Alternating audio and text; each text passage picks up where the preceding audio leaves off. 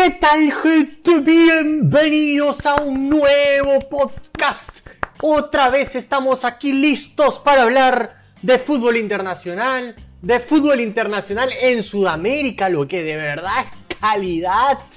Fútbol, fútbol nacional todavía no podemos hablar, pero ya regresan a los entrenamientos los equipos, ya regresan también a entrenar los equipos de segunda, negro.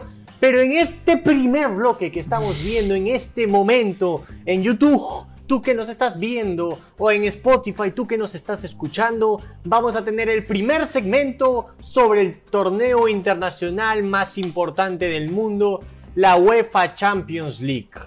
Cuatro partidos se jugaron esta semana y yo, digno ganador de dinero, aposté que ganaba el Chelsea, aposté que ganaba el Bayern, aposté que ganaba el Madrid, aposté que ganaba el City. Todas las fijas salieron, weón. Todo Te lo que tenía que salir amigo. salió. La verdad que no vi, no vi tus stories porque me dio miedo que me sales negro. Pero aposté bien y gané buen billete. ¿ah? Yo les dije que no me hagan caso porque de hecho yo pensé que el Atlético de Madrid iba a salir a ganar de local porque estaban en su estadio, pero de pronto me sorprendieron con una estrategia completamente defensiva que, que amigo, no, no, no, realmente, realmente no me lo esperaba, pero igual yo le advertí a la gente que no me hagan caso y apuesten todo lo contrario a lo que había dicho, ¿no? Igual dije que el Bayern iba a ganar porque era una, esa era obvia, pues, no, no, no había de otra. Pero justo, justo igual ganamos nuestra platita, ganamos nuestra platita y todo gracias a nuestro flamante auspiciador de este primer bloque, Dorado Bet. Gracias Dorado Bet por auspiciarnos y por hacernos ganar dinero con las mejores cuotas. Y para ustedes que no sabían que Dorado Bet está con nosotros, les dejamos el siguiente spot publicitario. Dale, vamos ganchita por la derecha, llega Carrillo por la derecha, llega Carrillo, el centro será de Trauco. Mira Carrillo, solo Carrillo. Paraguay llega debilitado por la banda izquierda y deberíamos saber explotar esa falencia con la velocidad de Carrillo. Carrillo comentó que no le teme al calor de Asunción. Soy árabe, fue lo que dijo. Recordemos que Perú, de los últimos cinco partidos,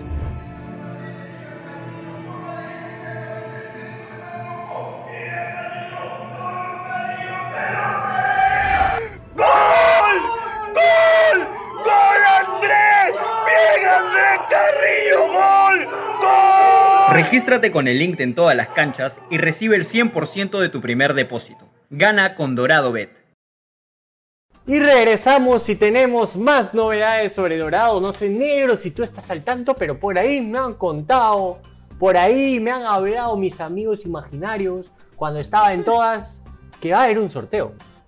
Un sorteo que implica Dorado. sí, sí. Estén atentos, estén atentos a las redes sociales, que- porque va a haber un sorteo interesante para todos aquellos apostadores que les gusta ganar plata, que utilizan todo lo que tienen aquí en la cabeza, acá, acá, lo utilizan y ganan plata y crecen y se vuelven millonarios y se compran su departamento, su carro, cero kilómetros y todo lo demás. Va a haber una opción importante, así que síganos en nuestras redes sociales y vayan registrándose, de hecho, en el link que les estamos dejando abajo para que comiencen a tener su cuenta y comiencen a ganar dinero con Dorado Bet. Sin más que decir, arra- arrancamos con los partidos de la Champions, amigo mío.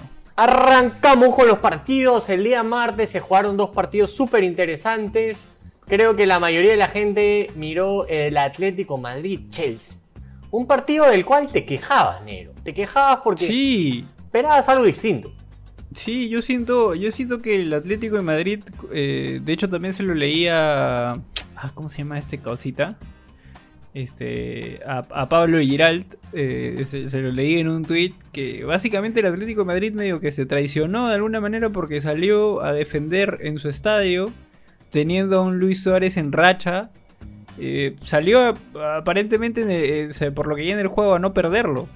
Contra un Chelsea que igual, o sea, a mí, me encanta el Chelsea, de hecho, es mi equipo favorito en Inglaterra.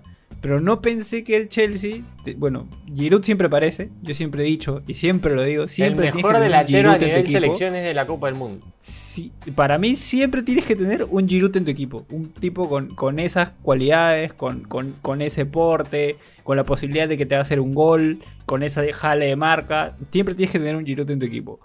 Y bueno, no decepcionó. O sea, eh, hasta, hasta ahorita mi causita... Ay, ¿cómo se llama este?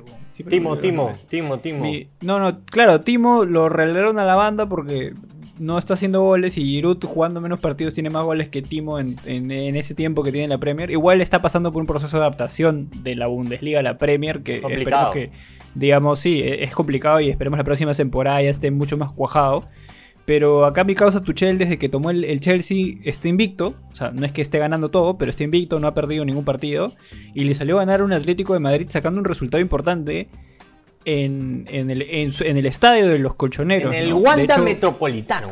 Exacto, entonces eso de alguna manera le, le va a facilitar, por así decirlo, eh, la siguiente llave porque ya llegan, o sea, Atlético de Madrid va a llegar con la presión a, a Londres y, bueno, el Chelsea va con la experiencia que ya tiene Tuchel llegando final, lo más probable es que sepa de alguna manera cómo manejar la presión del rival y teniendo a Giroud arriba va, a jugar a, la contra, ¿no? Y teniendo a Ziyech y a, Timo que son rapidísimos. Pero justo por eso me quejaba, porque yo no pensé que el, que el, que el Atlético de Madrid iba a salir tan a la defensiva te- teniendo, digamos, a Luis Suárez, tremendo delantero que venía con una racha súper importante. Sí, de hecho, o sea, he estado siguiendo Atlético porque cuando un equipo va primero en su liga es por algo. Eh, de hecho, uno de los partidos más representativos fue contra el Celta de Tapia, que mucha gente lo vio por ver a Tapia. Eh, el Atlético de Madrid este año de Simeone se parece mucho al del Atlético de Madrid que alguna vez fue finalista de la Champions League. O sea, es un equipo que ha encontrado nuevamente la ideología del Cholo con, con un juego de bloque bajo eh, y la nación de juego siempre por la banda y tratando de finalizar por, por adentro, ¿no? Como tú dices, tiene un Suárez, un Suárez que está en muy buena racha, de hecho declaró muy bien a favor del Atlético y en contra del Barcelona la última vez. Está en el Twitter de ETC por si no lo han visto. Eh, pero la, la manera en que han llegado esos goles ha sido siempre eh, jugadas un poco fortuitas. ¿ah? Yo he visto muchos goles de Atlético que no, no son hilvanaciones de jugadas muy claras, ni tampoco un ava- avasamiento, avasallamiento ofensivo de, de todo el equipo. Eh, es más que nada aprovechar uno que otro error. Creo que el Chelsea de Tuchel, Tuchel, Tuchel como Chuches se diga, este, es un equipo que no tiene, no tiene alta capacidad defensiva, pero que en este partido estuvo impecable en defensa. Y, y, y Tuchel es un técnico así, o sea, Tuchel en verdad hace un técnico que tuvo un one, un one season buena. eh, lo jalaron al PSG. En el PSG es muy difícil manejar el vestuario, o sea, tienes a Neymar y Mbappé, o sea, pesa, pesa la weá, no es un chiste ser de técnico del PSG.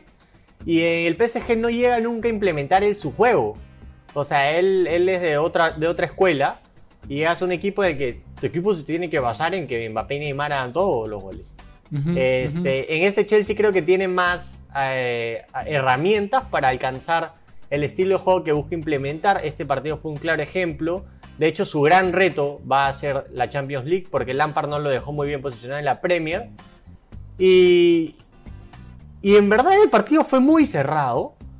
Y, y se abre con un gol impresionante, hermoso, delicioso de Olivier Giroud, el, te- el delantero preferido de, de Jax. Jax todavía no entiende qué hace Werner jugando.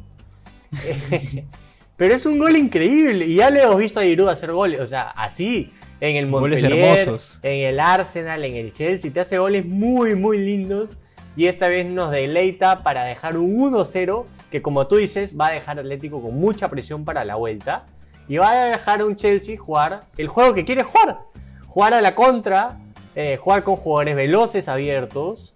Eh, no hay mucha variante táctica en ninguno de los dos equipos. O sea, son dos equipos que te juegan el 4-4-2 o el 4-2-3-1 y tal cual. Y no hay tanto movimiento y, y listo, ¿no? Te Entonces, diría, va a ser un partido bien cerrado. te diría que, que más variantes tiene el Chelsea. Y, y- y en ofensiva, porque por ejemplo ya a Giroud lo pusieron para literalmente para tanquear en ese partido, porque los, los defensas del Atlético de Madrid son duros, moverlos es difícil. Sí, sí, sí. Este, pero digamos, tiene la posibilidad de, como te dije, puedes poner a Ziyech, que es rapidísimo, puedes poner a Kai Havertz, que es, que es rapidísimo para tener un poco más la pelota, puedes poner a Pulisic, que también es rapidísimo, Pulisic. y puedes hacer el cambio, puedes hacer eh, el cambio de, de Giroud por, por Tammy Abraham, que es una bestia en velocidad, a veces no tan bueno en, en- en- en definición, Definición. Pero lo más probable es que se juega la contra en este partido. O sea, Chelsea tiene que cuidar el resultado. Es un 1 a 0 que, que digamos, hizo un gol de visita. Entonces, haciendo un gol en, allá en este. ¿Cuál es En el de- de Stamford Chelsea? En el Bridge. Stamford Bridge. En el Stamford Bridge. eh, ya, ya está. O sea, el Chelsea, el, el Atlético tendría que hacer tres goles y simplemente tendría que jugar a la contra. Entonces, este, creo que, o sea, no creo que la llave esté cerrada porque el Atlético siempre va a ser el Atlético, pero como bien lo sabe. Como bien lo dijiste, no es que el Atlético llegue con jugadas este, preparadas o, Exacto, una no es- metodología de ataque. no es un ¿no? equipo No- preparado para romper un, un bloque bajo. Una defensa va sólida, simplemente va-. Ajá. claro, va a lanzar la bola y a chocar. Pero claro, también ellos tienen, eh, digamos, a Suárez que puede hacer esa chamba, ¿no? o sea, pero, pero ¿qué tanto te puede durar eso? ¿Qué tanto te puede durar en un partido jugar a lánzala y a ver eh, qué te sale, ¿no? Va, va a depender mucho, ¿no? Es un delantero de, de clase mundial. Ahora vamos a Sí. pasar a otro delantero de clase mundial. Pero, puta, Suárez puede ser que no, ha- no logre hacer nada en todo el partido y puede ser que tenga tres y haga tres. O Tal sea, cual, es- tal cual. Eso es lo, cual. eso es lo Eso es- bonito de ver fútbol de élite. Jugadores sí, sí. de esta calidad. Que tú crees que una llave es, es cerrada y yo te estoy diciendo el partido seguramente va a ser muy cerrado. Llega la hora de la hora y puede ser un 3-0 simplemente porque le llegaron tres goles de Suárez. Tal cual, eso eso tal es lo cual. hermoso de este deporte. Y, y- y de alta calidad, ¿no? Como es con jugadores como. Tú lo has mencionado. Jugadores como Ziyech, Werner, Pulisic, Suárez. Tiene a un Marcos Llorente inspiradísimo. eh, Tal o sea, hay, hay jugadores para que el partido de vuelta sea mucho más atractivo que el partido de ida. Pero no creo que Sí. nos regale un gol tan hermoso como el de Giroud. No, no creo, no creo. Va- va- es una llave que todavía no está cerrada. Hay que, hay que, este es una, es una moneda al aire literalmente. Pero digamos que el Chelsea tiene, tiene las cartas en la mesa como para clasificar a la siguiente ronda. Tiene más posibilidades que el, que el, que el Atlético, ¿no? Si lo manejan bien. Igual esto es fútbol, como dices, y, y todo puede pasar. Como algunos creyeron que la Lazio iba a poder vencer al poderoso Bayern Múnich. Pero es imposible, hermano. El Bayern. Puta madre, le metieron una situación- un, puta, le metieron un perreo chancahuevos causa. Así, pla, si- pla, pla. si yo tuviera. Si, si yo. No sé cuál es la cuota, ¿ya? Pero si yo pudiera ahorita apostar de que el Bayern se lleve esta Champions también. Puta, lo apuesto, mano. No hay, no hay equipo, a no ser quizás el, el Manchester City, que le pueda hacer el pare al Bayern. O sea, no veo otro equipo demasiado sólido en defensa. De, sus, sus bandas son muy, muy veloces. Es imposible casi pararlos. Tiene hasta opciones porque tiene a Coman, juega con Sané. Puede tener a, a este. a- de hecho, A Nabri eh, no jugó. Este, fue con bastantes suplentes. Tiene a Chupomoting que de la nada este, se volvió referente. Ay, o sea, ay, nadie lo tenía ni en el Chelsea ni en el PSG. Yo y- no comprendo de, dónde sale Chupomoting, mano. No tengo Yo tampoco, pero funciona. Exacto, funciona. Es o como sea, el chicharito. Funciona. Tal cual, tal cual. Entonces vemos que Flick ha hecho una gran chamba ahí. Ha hecho una gran chamba. Y, y Kimmich y Goretzka que, que están, son, para, para mí hoy por hoy, son, lo- son los este, Los volantes mixtos, del- del me- mediocentros más sólidos de, de- de- de la Champions y de Europa probablemente. Entonces es muy difícil con este Bayern. Incluso se dieron el lujo de jugar con Zule de lateral. Sea, ¿quién juega con Zule de lateral? No tengo idea, pero se dieron el lujo de mano. hacerlo. Exacto. Lo, hici- lo hicieron y la Lazio no pudo hacer, hizo poco o nada para, para poder voltear eh, este resultado. Entonces para mí ya está 100% cerrada porque ahora toca jugar en el... En el, En no, el creo que ya cambiaron el nombre, ¿no es? Ah, no, ya no es Allianz, creo es. Mercedes-Benz, Mercedes-Benz Arena. Este, y bueno, Robert Lewandowski que ya se puso tercero en, en los máximos goleadores Está de la loco Champions. ese le queda huevón, un, ese le- queda un tramo importante para alcanzar a Cristiano y a Messi, pero por ahí que los alcanza si es que sigue teniendo la, la- la temporada que está teniendo. ¿no? El Bayern ahorita es inmortal y mm, tipo parado y sin polo me meto con alguien para que me diga que hay un equipo que le puede ganar al Bayern. Yo personalmente no lo creo. Sí, de hecho, se nota en Flick eh, la influencia tan fuerte que tuvo Hein- Heinkes en él. Se nota un equipo sólido en todos los aspectos del juego, como se vio alguna vez con el Bayern de Heinkes. Ahora este Bayern que alcanzó, alcanzó el sextete, algo que solamente había logrado Pep Guardiola con el Barcelona del 2009, que era quizá el mejor Barcelona que vimos. Eh, Total. y como tú dices, o sea, mucho más que ahondar en este partido no hay. Pero en lo que sí hay para conversar es qué equipo puede vencer al Bayern. Y ahí yo te digo que está en uno de los dos partidos que se jugaron el miércoles. Y claramente no es el Madrid. Vamos a dejar al Madrid para el final. Pero yo quiero hablar del City de Guardiola. Un City de Guardiola que lo veo muy distinto al City de los últimos dos años. A pesar de que hace dos años salió campeón de la Premier y subcampeón el año pasado. Yo veo un Manchester City muy distinto en cuestión que Guardiola ha, ha logrado encontrar una sinergia eh, jugador-posición de tal manera que no importa quién juegue, se desempeña como si fuera el titular. Todo funciona igual. O sea, sí. exacto. O sea, ya, ya está implementado, implantado, implementado, implementacionado, implementacionado en los jugadores del City. Que, o sea, y esto, esto te- lo, lo está, lo enseña a los, a los entrenadores menores. Tú le tienes que enseñar al jugador a pensar y a tomar decisiones en situaciones, no a ser mecánico ni saber una solución Totalmente. sino a enseñarle a. Estás en una situación uno contra uno, ¿qué haces? Ah, hago esto. ¿Y qué más haces? Otra opción, esto. ¿Qué? Entonces, todas las, las opciones ya las tiene mapeadas. Sinchenko jugando de lateral y Cancelo jugando de lateral, implementando esa función que hizo Pep Guardiola alguna vez en el Bayern con Philip Lahm, que le encantó, la hizo con Kimmich, la hizo con Alaba, y ahora lo está haciendo muy bien con Cancelo y con Sinchenko, sobre todo con Cancelo, que se ha vuelto pieza fundamental del Manchester City cuando hace unos meses la gente decía, ¿para qué lo has traído? Ahí está, ¿para qué lo traigo? Parecía que estaba como sensei enseñándole cómo penetrar en el centro del campo y pasar a lo que hablábamos el otro día a un 2-3-2-3, Ujú. ¿no? Un 2-3-2-3 con los laterales cerrados, acompañando al mediocentro, jugando muchísimo, rompiendo la red una y otra vez, o sea, no, no sabes qué movimiento van a hacer. Los extremos jugando casi de laterales, pero también siempre entrando. Es una cosa de locos lo que ha alcanzado. Claro. porque juega Bernardo Silva, o juega Marés, o juega Sterling, o juega Foden.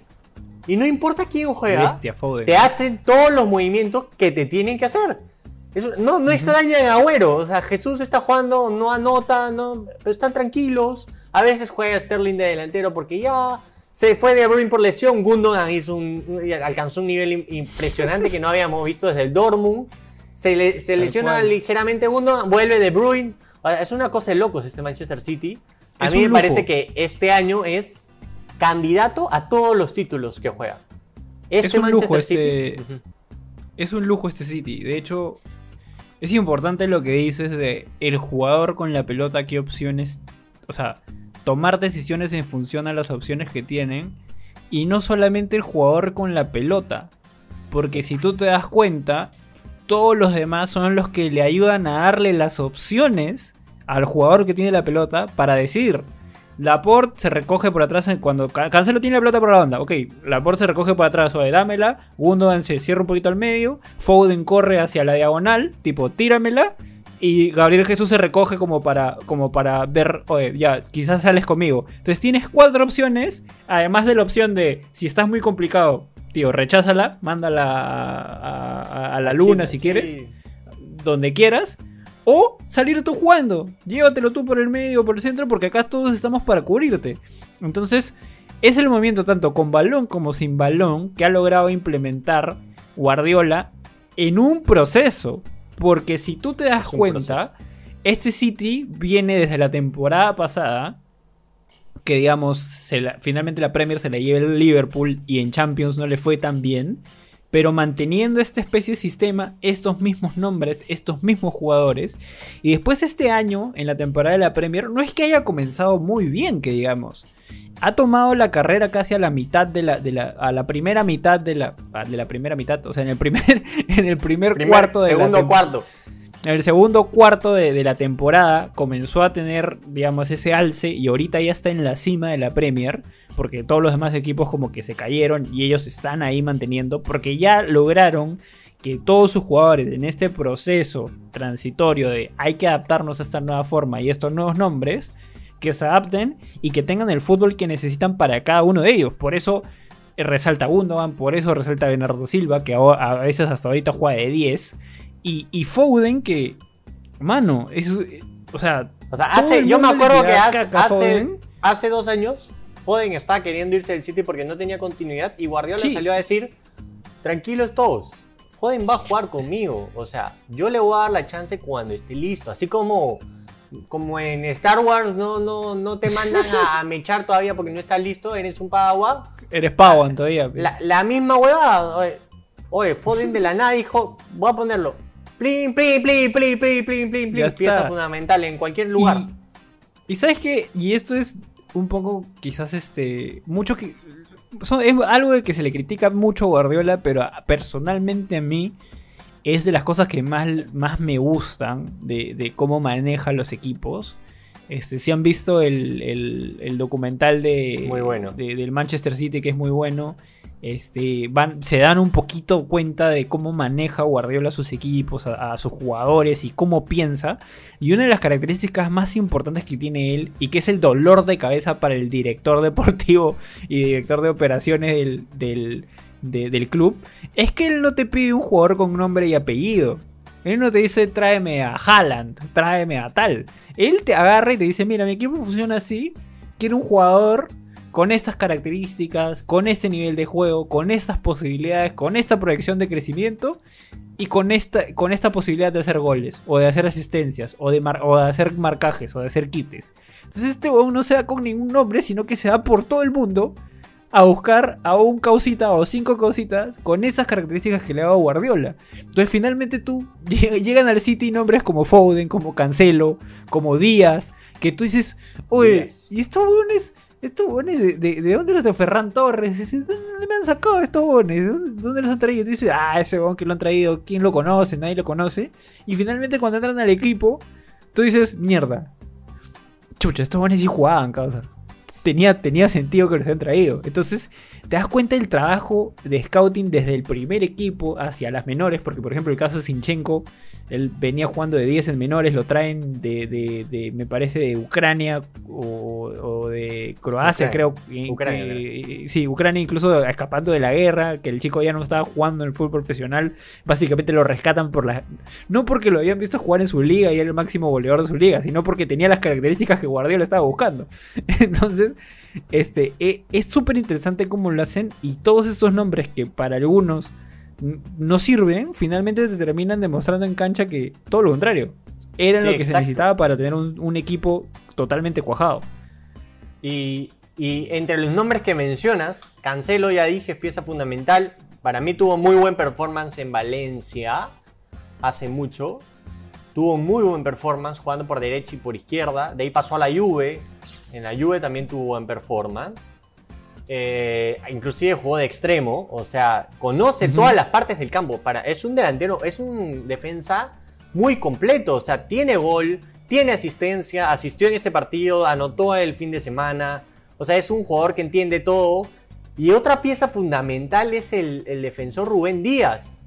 la solución que, que algún momento creyó que era Laporte y que no fue por un tema de lesión y que trajeron a Ake como como porque de la nada llegó Rubén Díaz y se paró la huevada atrás, causa. O sea, ya, no, ya, no, sale ni en lista. Ya no da miedo, ya no da miedo defender cuando eres del City, porque tienes a Rubén Díaz que es un huevón, como tú dices, con las características que él buscaba. Técnico, duro, sólido y tiene una velocidad aceptable, pero pieza muy fundamental y se habla poco de esto, para mí es Ederson. Porque si vemos, si vemos el Barcelona del 2009 que, dirigía a Guardiola, si vemos el Bayern que dirigía a Guardiola, eh, Philip Lam, eh, en algún momento Xavi Alonso, Xavi Alonso, no, Xavi Alonso, eh, Javi Martínez, en el Barcelona Busquets siempre. Siempre el MCD, el, el 6 neto, el doble 5, se metía entre los centrales. Con el fútbol que está manejando ahora el City y cómo le plantean los rivales los partidos, el que se para en esa posición es Ederson. Ederson es uno más, es un jugador más en la cancha. Y hay tanta confianza a darle la pelota que se hace dos, tres asistencias por, por, por, por liga. Asisten y tiene un tiro largo este huevo, impresionante. O sea, es, tiene una potencia que nunca había visto en un saque de arquero. Que la pelota va así, o sea, no, no va alta, va a dos, dos metros y medio de la cancha y va así. Y te Al pie, ¡plin! como con la mano. Es una weá loco. O sea, para mí Ederson es el arquero que mejor te juega con los pies en el mundo ahorita. Inclusive más que Neuer, que Neuer lo hemos visto hacer locura y media. Pero nunca lo has visto a Neuer asistir. Nunca lo has visto a Neuer dar un pase en Claro. profundidad a un jugador solo. Que lo hace perfectamente La, Ederson. la diferencia está en que Neuer, Neuer maneja bien los pies, se puede defender, pero no necesariamente te mete pues, un pase a lo cueto, pues, ¿no? Que, que quizás Ederson sí podría hacerlo, Exacto. porque tiene no solamente la capacidad con los pies, sino también la visión de campo, que eso no lo tiene cualquiera tampoco. Entonces, Exactamente. Es un- es un- es un La lanzador visión, más. weón. La visión, exacto. Como decía Chapman, la mejor manera de atacar un bloque bajo es cuando todavía no es un bloque bajo. El City se enfrenta a bloques bajos el 85% de sus partidos. En el momento que la defensa está saliendo un poquito para, oh, la tiene su arquero, hay que salir, oh, sí, hay que salir, salgamos, vamos caminando, Boom. pase largo, gol. ¿Qué chucha fue causa? Sacó el arquero. tal cual. Es tal una hueá de loco. O sea, e- es. Para mí el City es tremendo candidato. No sé cómo. el- O sea, en un uno contra uno contra el Bayern. Me encantaría ver ese partido. Lindo partido sería, ¿no? Porque el City es un equipo muy regular. Pero le hemos visto partidos en los que tiene desliz. Y el desliz contra el Bayern. Moriste. Moriste. Sí, hay una, hay una cuestión de actitud, me parece, o de o cuestión emocional que a Guardiola le cuesta, especialmente en este City.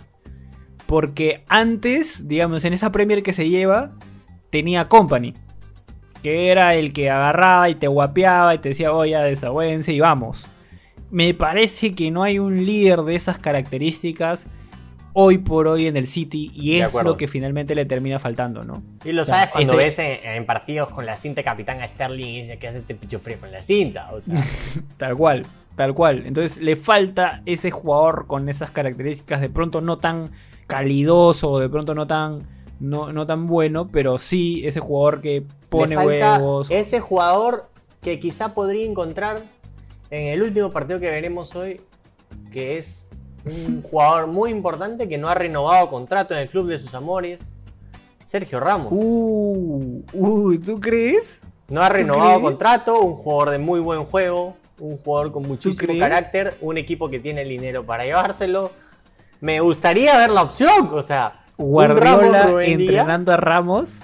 Ramos siendo entrenado por Guardiola. ¡Hala, tío! ¿Qué tal humazo estás vendiendo? Pero bueno. Pero sería muy interesante. Y pasamos al Madrid. Un Madrid que Pinche enfrentó a un Madrid. Atalanta. Un Atalanta que me encanta. A mí el Atalanta me encanta.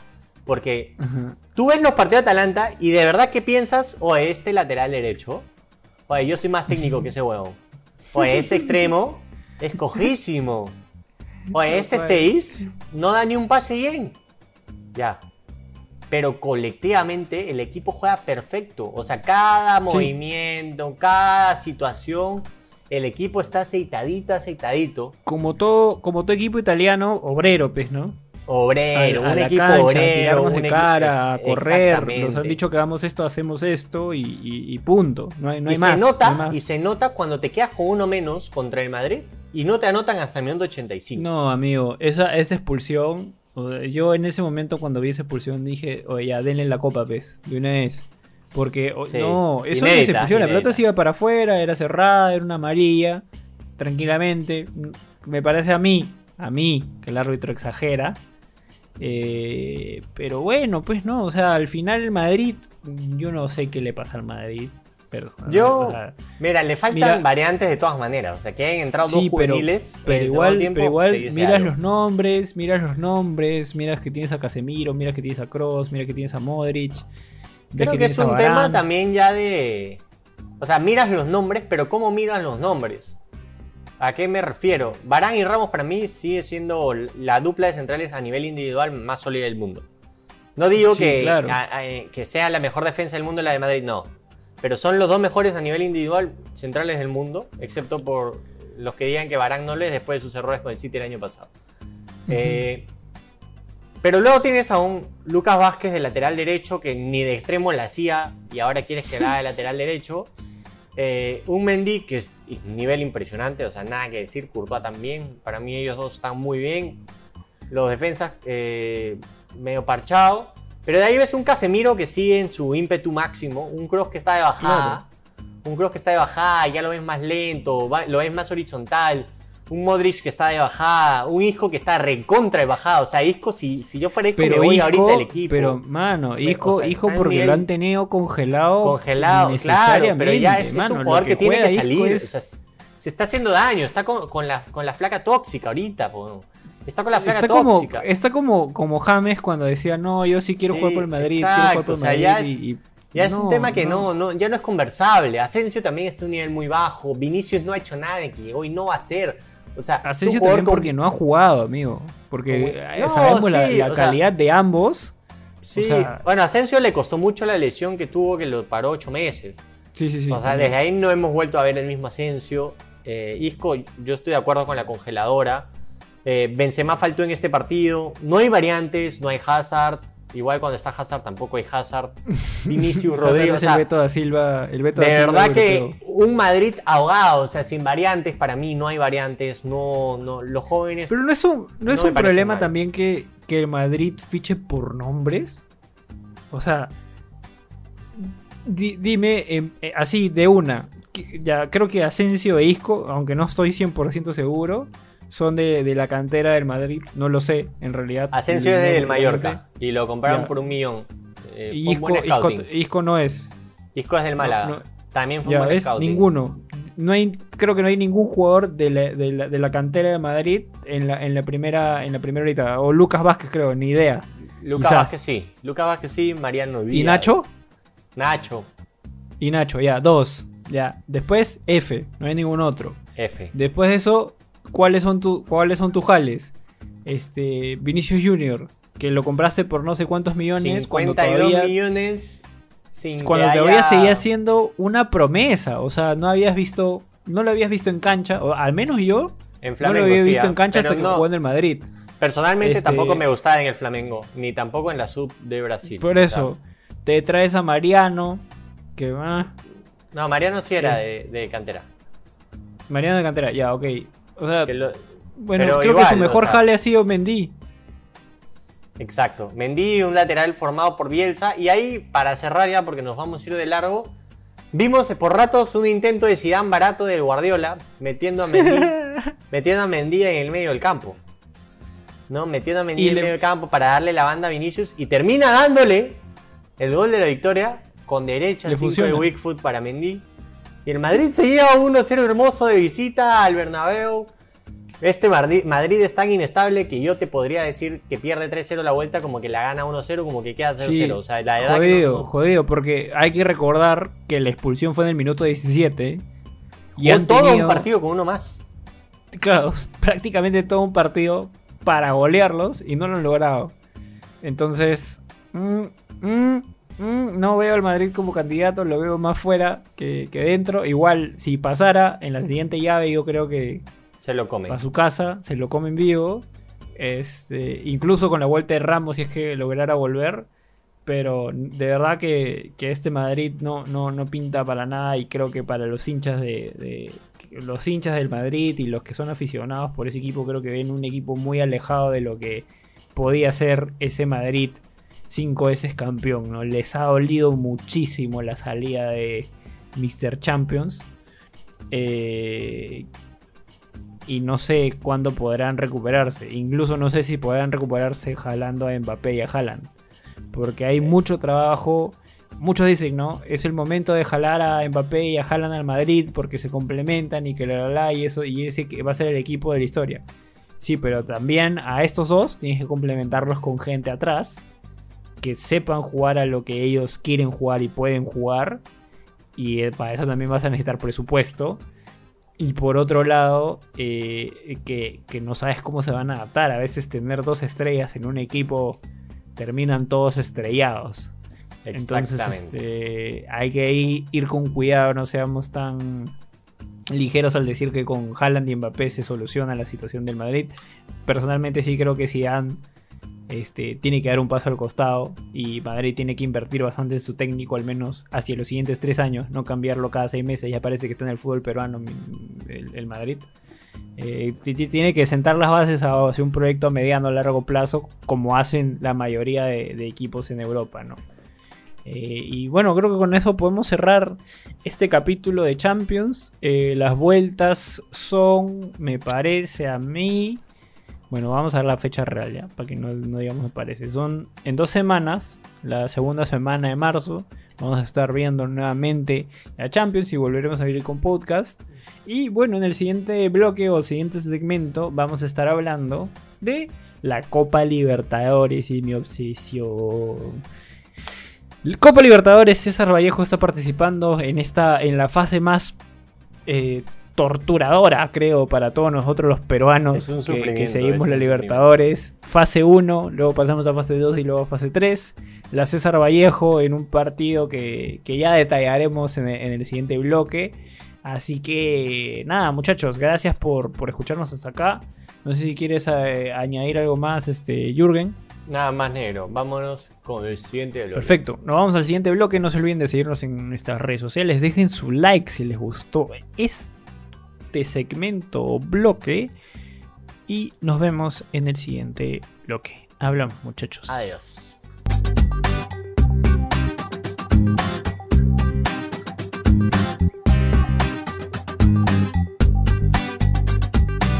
¿Qué tal gente? Bienvenidos al segundo segmento de este podcast.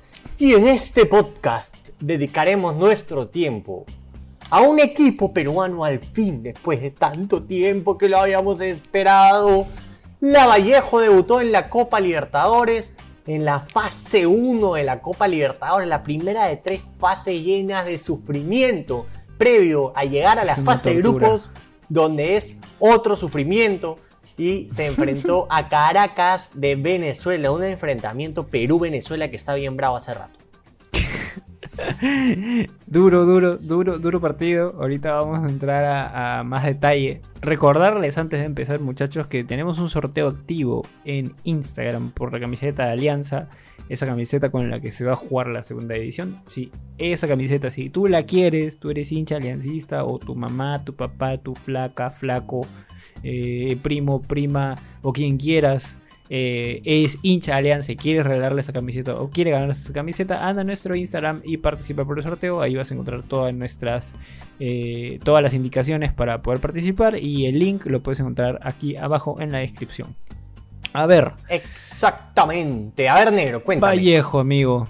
Vallejo, amigo. Vallejo, amigo. Vallejo, amigo. Literalmente Chemo, ahorita chemo. te voy a te voy a soltar mi titular.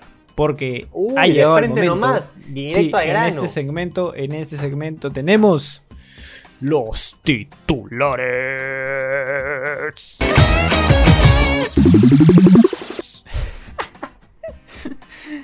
Vamos, amigo. Los titulares y empezamos negro. A ver, cuéntanos tu titular. Tú directo a grano. Mi titular, sí, Ha venido con ganas de meterle amigo. plin Sí, a sí, la sí, vena, sí, sí. causa. Plin, Sí, directo sí. así, en una, así como Sí. Vizcarra se inyectó la vacuna. En una nomás, plin. Así es, de frente nomás. Si- sin asco. Mi titular. Aprender todas las velas porque necesitamos un milagro.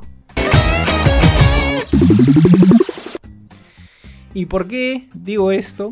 Paso a explicar mi titular. Por favor. Primero porque, bueno, en la mayoría del, del- del- del Estado peruano, el Estado laico peruano, la gente es católica, prende sus velitas a San Martincito, al, al- al Señor de los Milagros, aprende sus velitas. Y porque lo vamos a necesitar, porque para nosotros ganar de visita, para los equipos peruanos, y, y no lo digo yo, lo dice, eh, digamos, la estadística que la puedes encontrar en Wikipedia, si quieres pon ahí cuántas veces un equipo peruano ha ganado de visita, Wikipedia te va a dar la respuesta. Ah, sí busco yo, pe. te vas a dar cuenta que, que- que ganar de visita para nosotros es un milagro, es, es hacer una hazaña. Y Y Vallejo no ha podido ganarle a un Caracas que tampoco pues es un gran equipazo. Es un equipo que vino cerrosa atrás. Con un Vallejo que salió con 5 defensas. Que no entiendo por qué salimos con 5 defensas de local. Pero, pero va a ser muy complicado tratar de sacar una victoria ahí en Caracas. O sea, literalmente va a ser un milagro. Si Chemo lo logra, va a ser un milagro. Y, lo voy a celebrar como tal, como milagro. Porque empatar con este equipo, teniendo opciones, fallando un penal, eh, teniendo posibilidades casi al final del partido, teniendo eh, al equipo arriba, es que no, no sabemos concretar o de pronto no, no- no trajimos a las piezas claves para hacerlo. Eh, Vallejo, si bien mantuvo la base el año pasado y de hecho le fue muy bien, creo que no se reforzó de manera, para mí, no se reforzó de manera correcta para, para, para esta copa, ¿no? O sea, no se trajo nombres importantes. Teniendo, bueno, sabemos todos nosotros que nuestro causita cuña tiene plata como cancha. Este, teniendo presupuesto como para traerse nombres importantes y, y- y- y defenderse, ¿no? Al final trajeron a, a Beto da Silva, que te- se los agradezco mucho porque así le quitaron la, la responsabilidad del sueldo a Alianza, y, y eso me encanta, pero, pero después de eso no, no hay más, o sea, no, no, no veo, no, no entendí lo que ha pasado con Vallejo el día de hoy y, y me apena muchísimo porque la veo muy difícil, o sea, en el- en el pesimismo máximo yo la veo muy difícil, así que vamos a tener que rezar para que nuestro, nuestro poeta del norte pueda siquiera hacer un golcito ahí, ahí en Caracas. Eh, yo lo veo personalmente muy complicado. Sí, sí, sí. De hecho, eh, para mí tampoco fue interesante el planteamiento de Chemo. Eh, hasta incluso con 5, Caracas lo complicó regularmente en el primer tiempo. Eh, el- lo que me preocupó más fue que los cambios fueron jugador por jugador. O sea, casi no hubo un cambio táctico. Entró Cuba por Murillo, misma posición. Entró este. Ay, ¿quién entró? Entraron dos personas más en, en posiciones. el único cambio fue Siuchi cuando entró Silva. Siuchi por, por Figuera. Siuchi por Figuera, misma posición. Y Silva entró por Cedrón para pasar a dos delanteros, pero igual no. O sea, Mena tampoco es un 9-9. Tuvo buenos goles el año pasado. De hecho, Chacal eh, está molesto porque salió en el 11 ideal y no salió Dos Santos. Yo tampoco lo entiendo. Creo que nadie lo entiende en el mundo. O sea. Pero bueno, o sea.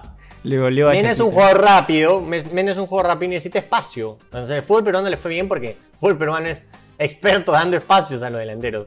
O sea, el delantero que no tiene espacio en fútbol peruano no merece jugar fútbol. Nuestro, nuestro sistema defensivo no es muy bueno y tenemos Eh, muchas exacto. falencias en la parte defensiva y en la bola parada. Por eso también a Bengochea le fue súper Y- bien. Y Caracas se plantó bien, se cerró bien, 17 tiros a largo para Vallejo. Y ahí te voy con mi titular. Mi titular va con el, con el raje que le acabo de meter a Mena. eh, eh, porque para mí la victoria pudo ser amena.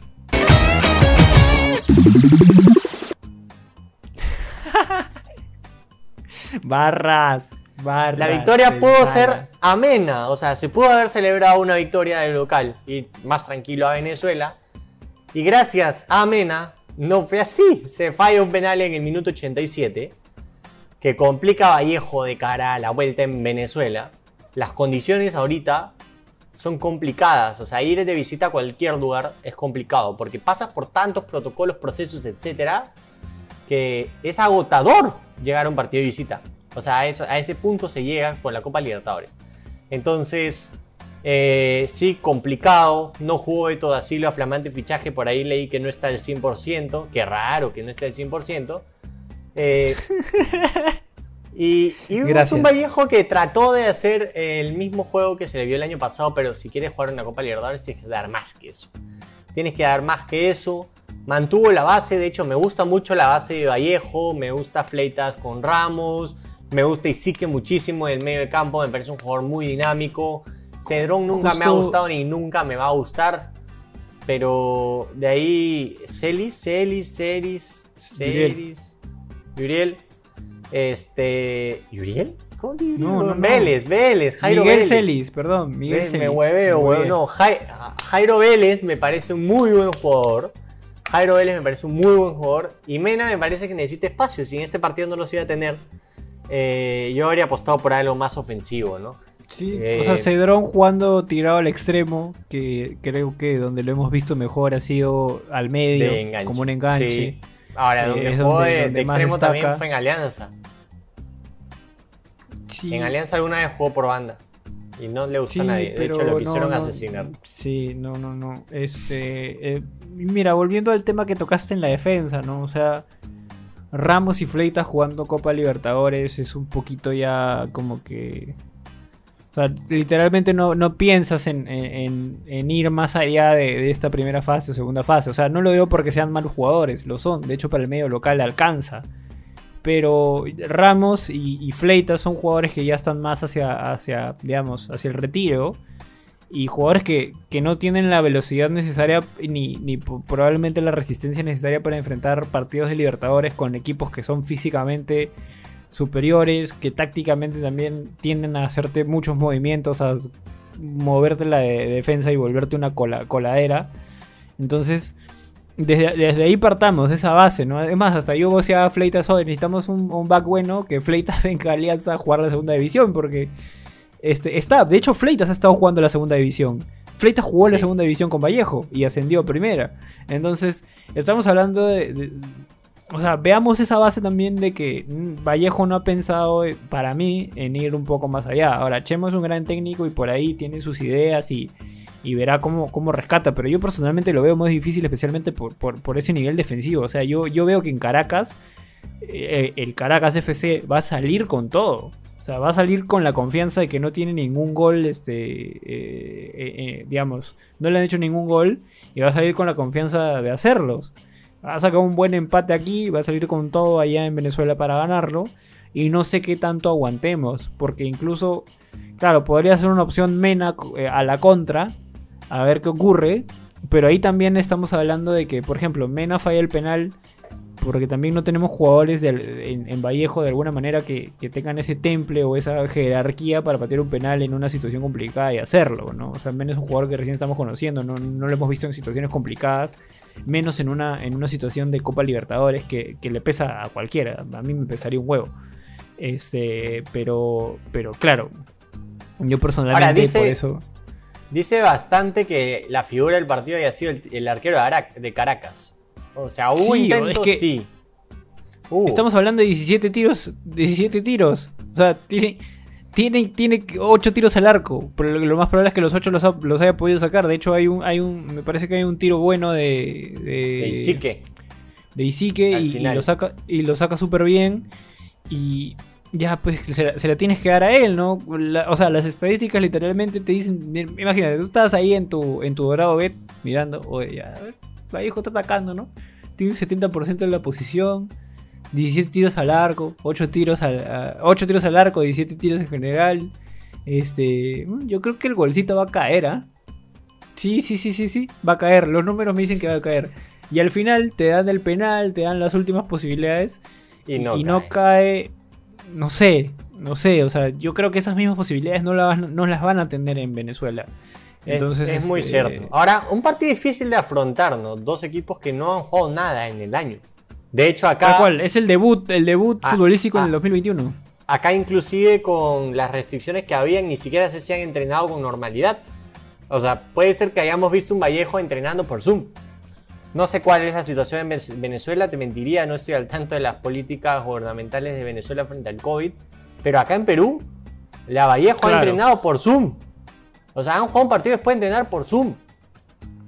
No, no, no- Quizá por eso se, si- se apostó por un. O sea, han entrenado un tiempo y de ahí hubo un varón que, que no había entrenamientos válidos. No sé si semanas. tanto ¿ah? porque, porque al menos, por ejemplo, vam- vamos a entrar a vamos a entrar al Facebook de, de La Vallejo a ver qué, qué encontramos.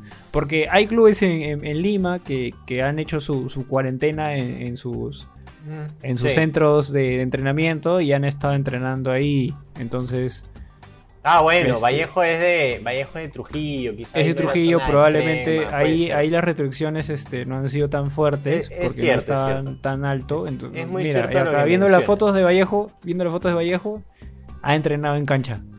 Ah, entrenó en cancha, ha tenido entrenamiento, ha entrenado por Zoom. Mándate a joder, che. Es que, ¿sabes qué pasa? ¿Cómo va a llegar el gol si no metes a Beto? ¿Cómo no va a decir él es goleador fuera de la cancha, man? Es que sí, Me él- sorprendió. La mete y la mete, compadre. O sea, Me sorprendió lo ¿Cómo de Santiago no? Silva, lo de Santiago Silva en banca desde el inicio. O sea, literalmente lo que nos sorprende, creo, a todos, eh, y especialmente a ti y a mí, es que hayamos salido de locales con una con, con un planteamiento tan defensivo, ¿no? Y asociado bastante a lo que tú dices, ¿no? Se ha reforzado realmente Vallejo para jugar a Libertadores. Y esto bien, bien, bien apegado a lo que fue la pregunta en nuestro Instagram. Correcto. Así es. ¿Cuál fue la pregunta en nuestro Instagram? Tú tienes el Instagram abierto porque yo no lo tengo. Tú me vas a leer la respuesta. Yo ni siquiera la. O sea, van a ver mi cara de sorpresa ante las respuestas. en Tenemos las respuestas no la- escogidas. No las he Tenemos las leído, así que vamos a dar pase al segmento favorito de la gente. El segmento en el que la gente participa del podcast. El segmento que está en nuestro Instagram el día del podcast. O el día previo realmente. Y la pregunta negro es, ¿cómo se llama este segmento?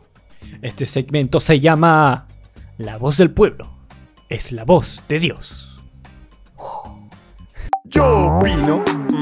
Yo opino. Ajá. Yo opino. Ajá. Yo opino. Ajá. La voz del pueblo es la voz de Dios, de Dios Maradona en el cielo. La voz del pueblo que se ha manifestado a través de las redes sociales, Instagram para ser más concisos. Y la pregunta fue, ¿crees tú que los equipos peruanos se refuerzan correctamente de cara a la Copa Libertadores? Cuéntame negro. La A respuesta. ver, mira, vamos aquí con, con la primera respuesta que nos ha, que nos ha gustado. De hecho, va- vamos a darle oportunidad a, a otros también que, no, que todavía no ha salido su, su, su respuesta en nuestro Instagram ni tampoco aquí. Eh, porque nuevamente tenemos las respuestas de, de los grandes Mati Rodríguez y Z Ampuero que siempre están pendientes de responder. Maestro, Pero ahorita o sea, vamos yo- unos Yo que tú igual las menciono al final así cortito. Ya, cortito las mencionamos, pero, pero esta semana vamos a darle Eh, prioridad a, a los que están, los nuevos que están tres, participando. Claro. Perfecto. Pero, a ver, vamos con José Coeñas. También Uy, digno hincha del canal. Seguidor del canal, sí, sí, sí. Este, no, él dice, yo creo que sí, se reforzaron en las zonas que le, fal- que le faltaban, llegaron un poco los refuerzos, pero a darle la fe. Bueno, José, no, no sé qué, no sé qué Yo vaya creo, que, visto. yo creo que está pero- hablando de cristal. Sí, Yo creo que está claro, hablando de pues la, la pregunta fue los equipos peruanos, ¿no? Entonces, Sí, este, porque de Vallejo Cristal. yo no lo veo, la U menos. Yo creo que está hablándome de cristal. Sí, de hecho, de hecho con eso hay este, una respuesta del gran Nicolás Lamas 24 que nos dice, soy de la U, pero el único que puede hacer un buen papel es Cristal. La U no tiene plantel ni técnico. Y es lo que queremos todos, ¿no? O sea, Cristal si bien no ha hecho los refuerzos, y aunque ha Mm. perdido a Herrera, ha traído a Riquelme, que también es un jugador que ha estado en el Bolívar, que no es cualquier equipo de Bolivia, y que es un jugador con experiencia en Sudamericana y en Libertadores, o sea, Efectivamente. es un, es un jugador que le puede dar peso. Lo que a mí me gusta de Cristal, por así decirlo, es que tiene variantes. O sea, tiene por Tiene lo menos dos plantel. plantillas. Tiene, Tiene plantel, plantel. para jugar en el torneo local, para jugar afuera y de alguna manera llegar descansado, rotar, tener posibilidades incluso en banca, ¿no? Oye, ¿sabes qué? Este, mi causita Marchán no me está funcionando bien, quizás Joder funciona, pam, pam, pam, cambiamos el, el método y funciona. Y con un Mosquera, que es meticuloso, es pensante, le gusta ver las cosas, a veces no siempre le funciona, pero es estudioso y, y- y va manejando las cosas. De hecho, Exacto. comentó de que Hover, si físicamente este, nuevamente se pone como estaba, podría llegar a su selección. Y de hecho, yo a Mosquera le creo. Pero hay que ver primero, ver, ver para creer. Entonces, quizás Ese la es, un, de- ese es un plano, ¿no? Es el plano de, de... Tenemos un equipo serio y otros equipos jugando la Libertadores. Para mí es así. O sea, Vallejo, tú mismo lo has dicho hace un rato. Pareciera que Vallejo, y espero equivocarme, no espera más allá de la fase 1 de Copa Libertadores. Sí. O sea, lo, pareciera que esperaba cobrar y listo, acá. es que ¿para qué, hermano? ¿Para qué, ¿Para Libertadores. qué quiero más millones si yo tengo plata como cancha? ¿Para qué? No, y aparte, o sea, yo te lo digo así honestamente, porque la U jugó fase 1 el año pasado. Puta, tú ves el camino bien largo. ¿ah? O sea, tú Sí, dices, "Ala, sí, pasó la fase llegaré". 1, fase 2, fase 3. Llegas a la fase de grupo llorando casi, weón. Sí, es, Mira, hay es una... una- situación complicada. Aquí hay otra respuesta, la de Bradford MB. Me gusta su respuesta porque dice que no, que ningún equipo se ha reforzado bien desde su punto de vista, porque le falta investigar más jugadores y también por lo económico. A ver, lo de que le falta investigar más jugadores te la doy. Quizás el que los dos equipos con mejor equipo de scouting podrían ser, bueno, voy a decir Cristal solamente, porque a Alianza Lima no le funcionó el scouting para nada el año pasado. Literal. Pero lo- lo- los dos mejores, creo, mejor dicho, el mejor equipo que eh, con una eh, infraestructura de scouting para mí es Cristal. Porque incluso cuando yo estaba chivolo y lo veíamos de jóvenes, eh, en, en las divisiones menores, todos los chivolos querían estar en Cristal o EGB, uno de los dos. Pero, pero Cristal siempre estuvo ahí presente. Y, sigue ahora presente, nuevamente, que lo hablamos en el podcast pasado. Si no lo viste, acá te vamos a dejar el link. Porque ahí hablamos de scouting y hablamos de cómo Cristal tiene casi la mitad de su plantilla con jugadores de su cantera. Y eso lo ayuda mucho en temas presupuestales y en tema de hacer crecer jugadores. Eso es totalmente cierto, te la doy. Solamente tenemos un equipo que ve de manera seria eso. Ahora, en la parte económica, no sé qué tanto, porque tú puedes tener traer jugadores de un presupuesto asequible que puedas encontrar en Sudamérica este, o, en- o incluso en México, que podrían venir a Perú eh, y, y darte el peso que necesitas para, para la Libertadores, ¿no? O sea, no es que Vallejo no tenga plata. La U, bueno, tiene problemas económicos, pero no es que no tenga plata porque va a recibir sus billetes de, de la Libertadores, va a recibir bueno, tres buenos palos. Y como ya vimos que no le interesa pagar la deuda, entonces que lo inviertan en los jugadores, que lo inviertan en una plantilla para, para Efectivamente, avanzar eh, en Libertadores, ¿no? Efectivamente, Cristal, como tú dices, tiene un plantel eh, que le permite hacer gastos un poquito más altos porque gran parte de tu plantel cobra poco, o sea, vienen de abajo. Eh, es muy cierto eso. En el caso de la U, la prioridad nunca ha sido pagar la deuda, la prioridad ha sido tener un plantel. eh, Claro. Pero igual la plata se sigue desapareciendo, ese es el tema. Que Comiso esté amarrado a Nemco de alguna manera porque siempre son los que lo traen te dice algo de que no iban a haber fichajes desde ya. O sea, ya sabías que no iba a haber, no iba a haber ese presupuesto porque, porque algo hacen atrás con ese presupuesto. Eh, al menos vemos que el Monumental está en impecables condiciones. Ahora hemos visto a la Vallejo jugar. eh, como ya lo hemos comentado en el podcast, no he visto refuerzos de calidad. No veo que Vallejo espere llegar a fase de grupos. Eh, creo que cobraron bien, se reforzaron lo justo y esperan hacer otro buen año en el fútbol peruano. Y tenemos a Ayacucho, que se ha reforzado regularmente, pero también con jugadores en medio. De hecho, lo, lo mencionaba el mismo Gareca en la última conferencia de prensa, y con eso ya no quiero hablar mucho más.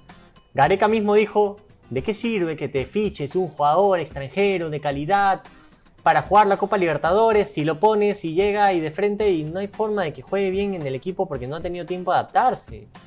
No, ese es otro tema súper importante, o sea, es un tema de procesos. Entonces tenemos cuatro representantes hoy día en la Copa Libertadores.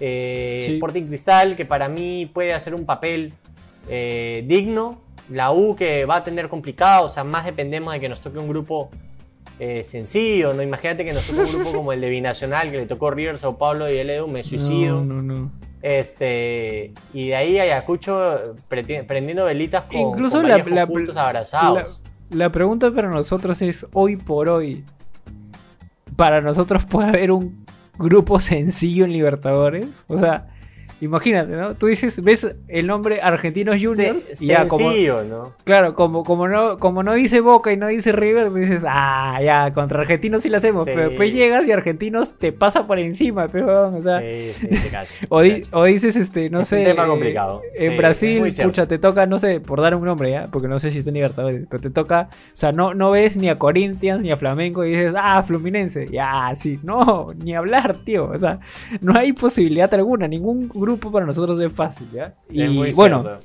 con eso cerramos con los comentarios de la gente que van a salir en su post. Búsquenlo en Instagram, vayan y, y le van a dar like, ya, va- ya van a salir. Y cierro al toque rapidito con la respuesta de Cuéntame rapidito las Mati otras dos Rodríguez. y con eso estamos. Que justo eh, Mati Rodríguez hablaba de esto, ¿no? De los jugadores nacionales. eh, se refuerzan bien con jugadores nacionales, pero falta peso en jugadores extranjeros con experiencia. Igual tiene que haber un equilibrio, como dice Jürgen, ¿no? No solamente traer jugador porque sí, sino que hay que traerlo con ese proceso de adaptación al equipo y al, y al juego. Y por último, lo que dice Seth es que él dice simplemente que no, porque no tienen presupuesto. Ya hemos hablado acá de la mentira del presupuesto. Para los que han jugado Football Manager, sabrán que con un presupuesto puedes traer buenos jugadores y luego ascender hasta primera división desde la cuarta.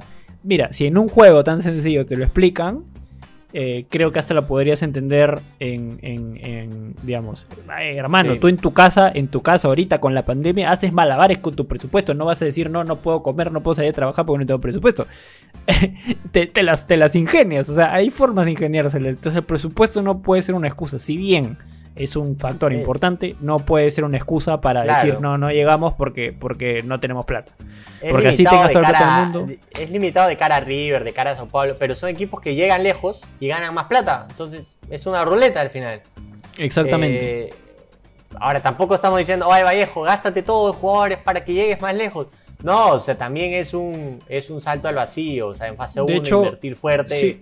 De Le hecho, pasó a la U. La U invirtió fuerte el año pasado, el año antepasado, porque estaba en fase 1 y se fue a la pija.